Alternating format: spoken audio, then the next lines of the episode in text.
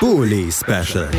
Die Vorschau auf den Bundesligaspieltag auf meinsportpodcast.de. Herzlich willkommen zurück zum Bully Special auf meinsportpodcast.de.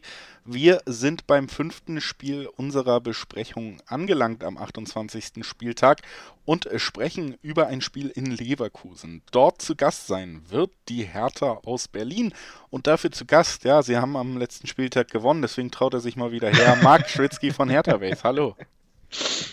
Also den Vorwurf lasse ich mir nicht gefallen. Dafür, dass ich hier Woche für Woche eigentlich normalerweise äh, dir versuche, irgendwelche härter Brennpunkte zu erklären. Äh, den Schuh ziehe ich mir nicht an, aber ja, grüß dich. Ja, ich bin ja trotzdem einfach hauptsächlich froh, dass du äh, da bist ähm, und dass wir über die Hertha natürlich ja. dann auch ausführlicher sprechen können vor diesem Spiel, das sicherlich kein einfaches ist für keine Mannschaft dieser Liga, denn es geht natürlich gegen den Tabellendritten aus Leverkusen, 48 Punkte damit, ja, so ein bisschen in der Pole Position auf die Champions League Plätze 3 und 4, da haben sie eben Vorsprung, drei Punkte vor Leipzig, vor Freiburg, vier vor Hoffenheim, das ist ja so ein bisschen da oben, das Bündel unten. Die da oben. Ja. ja, unten steckt Hertha mittendrin. Gerade auf dem Relegationsplatz 26 Punkte, ein Punkt nur vor dem direkten Abstieg, Abstiegsplatz Arminia Bielefeld. Die spielen ja auch gegen Stuttgart, also da gibt es eh das direkte Duell und das wird man sicherlich auch noch mit äh, Spannung erwarten müssen aus Hertha-Sicht, mhm. was da passiert. Auf der anderen Seite, wie gesagt, ist man aber eben auch nur ja, nicht mal ein Punkt, null Punkte weit weg von Platz 14, der ja temporäre Sicherheit zumindest bedeuten würde. Es geht in beide Richtungen was. Das letzte Spiel, das wir gesehen haben, das war eigentlich das erste von Felix Magath, der konnte nicht da sein. Dennoch gab es einen 3 zu 0 Sieg in guter alter Hertha 2017 Manier, kann man sagen. 3 zu 0 mhm. konnte man gegen Hoffenheim gewinnen. Lass uns da nochmal ganz kurz drauf zurückblicken, einfach auch, weil es natürlich das erste, erste Spiel des Trainerteams war erstmal natürlich sowieso drei Punkte, gut, aber was kann man da vielleicht auch schon rauslesen? Wo geht jetzt die Reise hin unter Magath? Ja, also das war tatsächlich wie 2017 drei Freischüsse von Plattenhardt, unter anderem Tor von Niklas Stark. Da hat es nur noch gefehlt, dass er jetzt Stürmertrainer Stürmertrainer Ibišević einwechseln und der auch nochmal netzt. Der übrigens jetzt im äh, Trainingslager, weil viele weg waren, äh, bei den äh, Nationalmannschaften auch nochmal auf dem Feld stand. Also ich glaube, den kriegt man mal fit. Aber nee, jetzt mal im Ernst. Ähm, ja, also das war das erste Spiel von Margaret äh, Fotheringham, in dem Fall nur Fotheringham, Fossi, wie er jetzt genannt wird, und hatte diese, dieses Dardai-eske, bloß ohne Paul Dardai an der Seitenlinie. Das waren 4-1, 4-1 auch wenn Fotheringham auf der PK gemeint hat, ihm wäre jetzt die Formation jetzt gar nicht so wichtig gewesen und er da jetzt eher nicht so drauf geachtet.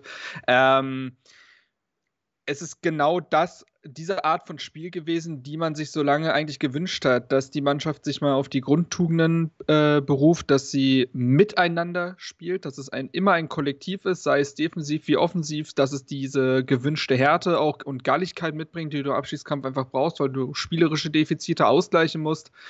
Da hat ja Unterteil von Korkut, man äh, hat ihn schon beinahe vergessen, ähm, hat davon eben sehr, sehr viel gefehlt, trotz gewisser spielerischer Ansätze. Und die, diese spielerischen Ansätze waren irgendwann so auch nicht mehr erkennbar.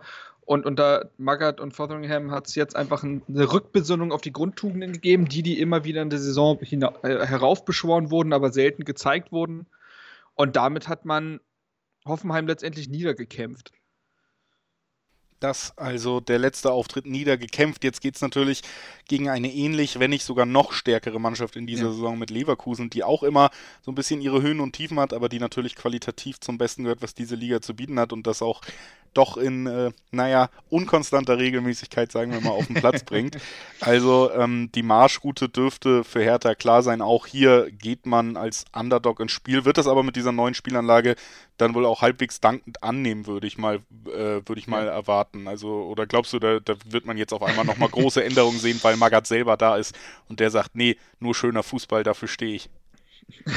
genau, der hat Fotheringham danach eigentlich ziemlich rund gemacht für die Art und Weise, wie sie da gespielt haben. Der wollte eigentlich ein schönes Tiki-Taka da auf dem Rasen sehen. Nee, ähm, also man muss ja sagen, Hoffen, äh, Hoffenheim, ja, äh, Leverkusen lag Hertha eigentlich in letzter Zeit immer mal wieder. Das letzte Spiel von Peter Bosch war beispielsweise eins gegen Hertha, was Hertha dann auch, glaube ich, 3 zu 0 oder sowas gewonnen hat. Leverkusen tut sich ja grundsätzlich äh, durchaus mal schwer damit gegen den tiefstehenden Gegner, dem das Verteidigen liegt und der sagt, ja, macht mal, wir machen euch die Räume jetzt nicht unbedingt auf, in die Diaby und Co. reinsprinten wollen. Also Leverkusen ist durchaus eine Mannschaft, die Hertha in den letzten Jahren gelegen hat.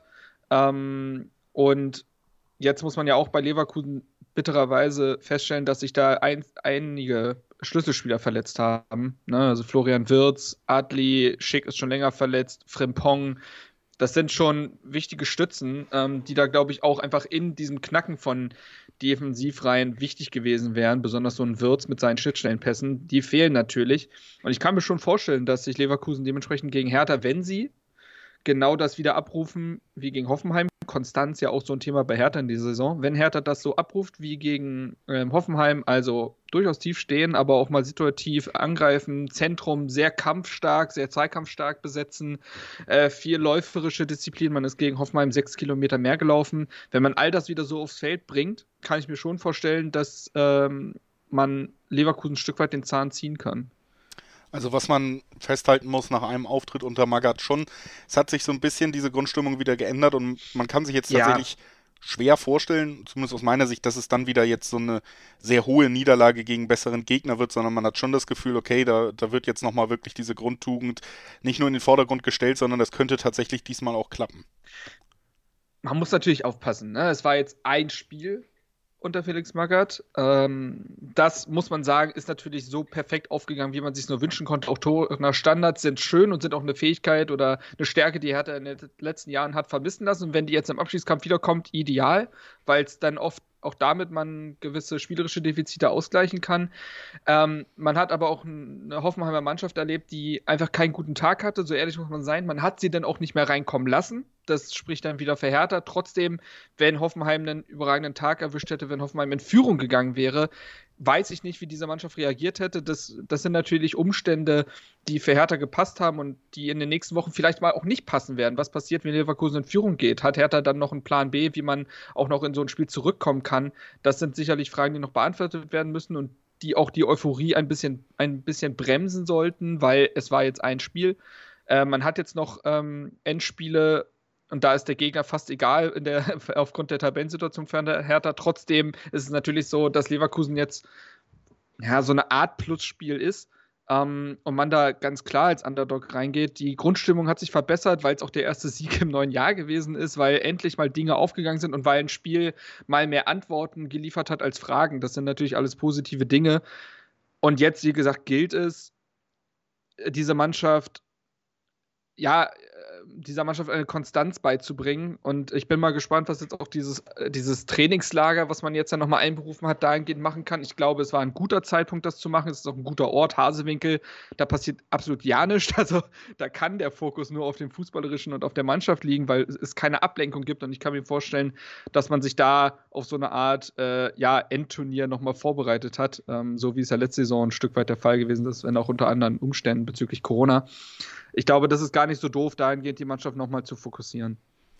Dann lass uns, bevor wir tippen, auch nochmal Trainingslager, jetzt äh, Länderspielpause, natürlich noch einmal so das Update einholen. Was, mhm. was ist personell los? Ja, also es sieht bei Hertha jetzt mal so gut aus wie schon lange nicht mehr. Es gibt eigentlich bis auf ähm, Sona, der ne, nach dem Kreuzbandriss immer noch im Aufbautraining ist, gibt es eigentlich keinen Spieler, der äh, noch fehlt. Sogar Rüne Jahrstedt ist nach einem Jahr das muss man sich mal vorstellen. Nach einem Jahr hatte er erst ja eine relativ schwere Corona-Erkrankung, dann eine Knieverletzung, ist jetzt wieder im Training. Die Nationalspieler sind, soweit ich weiß, alle ohne größere Wehwehchen zurückgekommen. Boyata wohl ein bisschen angeknackst, aber jetzt auch nicht schlimm. Ähm, Jovetic ist wieder fit, das ist auch eine positive Nachricht. Der war ja in den letzten Wochen nicht da, davor aber sehr, sehr wichtig. Einzelne Spieler sollen sich jetzt auch in, diesem, in dieser Art Trainingslager auch positiv gezeigt haben. Vielleicht äh, profitieren die da auch nochmal vom Trainerwechsel. Und dementsprechend sieht es so, sieht es rein personell so gut aus wie lange nicht mehr. Ähm, was bei Hertha ja auch die Saison immer wieder ein Thema gewesen ist, dass man besonders die Abwehr immer wieder umstellen musste, weil es da Probleme gab. Ähm, wenn da jetzt Magath sich eine Achse aufbauen könnte für die letzten Saisonspiele, wäre das von großem Wert. Also personell sieht es ganz gut aus. Trainereffekt scheint noch nicht widerlegt, zumindest. Das können wir nach der ersten Woche oder nach dem ersten Auftritt unter Magath konstatieren. Aber ein schwerer Gegner. Was bedeutet das in Konsequenz fürs Ergebnis? Was glaubst du, wie geht's aus? Ja, also ich glaube tatsächlich, dass sich Leverkusen, die jetzt auch ein paar Nationalspieler unterwegs hatten, dass die sich gegen Hertha echt schwer tun könnten. Dass, ähm, ich glaube, diese Verletzungen, die werden schon wehtun. Ähm, und ich tippe auf ein. Hm, ich sag mal, ein 1 zu 1. Hertha wird nicht ohne Gegentor bleiben, nachdem man jetzt einmal die Null wieder gehalten hat. Dafür ist Leverkusens Offensive dann doch wahrscheinlich zu stark. Aber ich glaube, dass Hertha diesen Punkt, ähm, also, beziehungsweise die drei Punkte gegen Hoffenheim vergolden kann mit einem Punkt und dann steht ja auch das Derby vorm Haus. Ähm, da muss man aktuell sich fast wieder ein bisschen mehr fokussieren, weil ich das Gefühl habe, dass schon mehr über das Derby geredet wird. Aber da vorher noch ein gewisses Spiel gegen Leverkusen ist. Also wenn da der Fokus stimmt, dann kann ich mir aber vorstellen, dass Hertha da ähm, Leverkusen ein bisschen verzweifeln lässt, ohne selber zu glänzen. Es geht halt nur über das Kämpferische. Ja, würde ich äh, durchaus mitgehen. Ist einfach so ein klassisches Spiel in der letzten Zeit gewesen, wo es Hertha immer wieder gelang, ohne das diesbezüglich zu meinen, äh, Leverkusen gut auf ihr Niveau runterzuziehen. Ne? Gerade so dieses exakt, Matchup exakt. hat irgendwie in letzter Zeit dann doch relativ oft so funktioniert, wie man sich aus äh, Berliner Sicht dann sicherlich auch vor dem Spiel vorgestellt hat. Deswegen gehe ich einfach mal mit. Kann mir irgendwie vorstellen, dass Leverkusen tatsächlich auch mal wieder Punkte liegen lässt, genau hier gegen die Hertha. 1-1 auch mein Tipp und ich bedanke mich bei Marc Schwitzky von Hertha Base, dass er heute bei uns war. Danke, Marc. Wie immer gerne, Julius. Wir, liebe Zuhörerinnen und Zuhörer, haben natürlich noch weitere Spiele in petto. Gleich geht es um die Eintracht aus Frankfurt. Die spielt gegen Fürth und danach folgt ja auch schon das Spitzenspiel der Dortmunder gegen Leipzig. Wir sind also gespannt und ihr müsst nur dranbleiben. Schatz, ich bin neu verliebt. Was? Da drüben. Das ist er. Aber das ist ein Auto. Ja, eben. Mit ihm habe ich alles richtig gemacht. Wunschauto einfach kaufen, verkaufen oder leasen. Bei Autoscout24. Alles richtig gemacht. Bully Special. Die Vorschau auf den Bundesligaspieltag auf meinsportpodcast.de. Schatz, ich bin neu verliebt. Was? Da drüben. Das ist er. Aber das ist ein Auto. Ja, eben. Mit ihm habe ich alles richtig gemacht. Wunschauto einfach kaufen, verkaufen oder leasen. Bei Autoscout24. Alles richtig gemacht.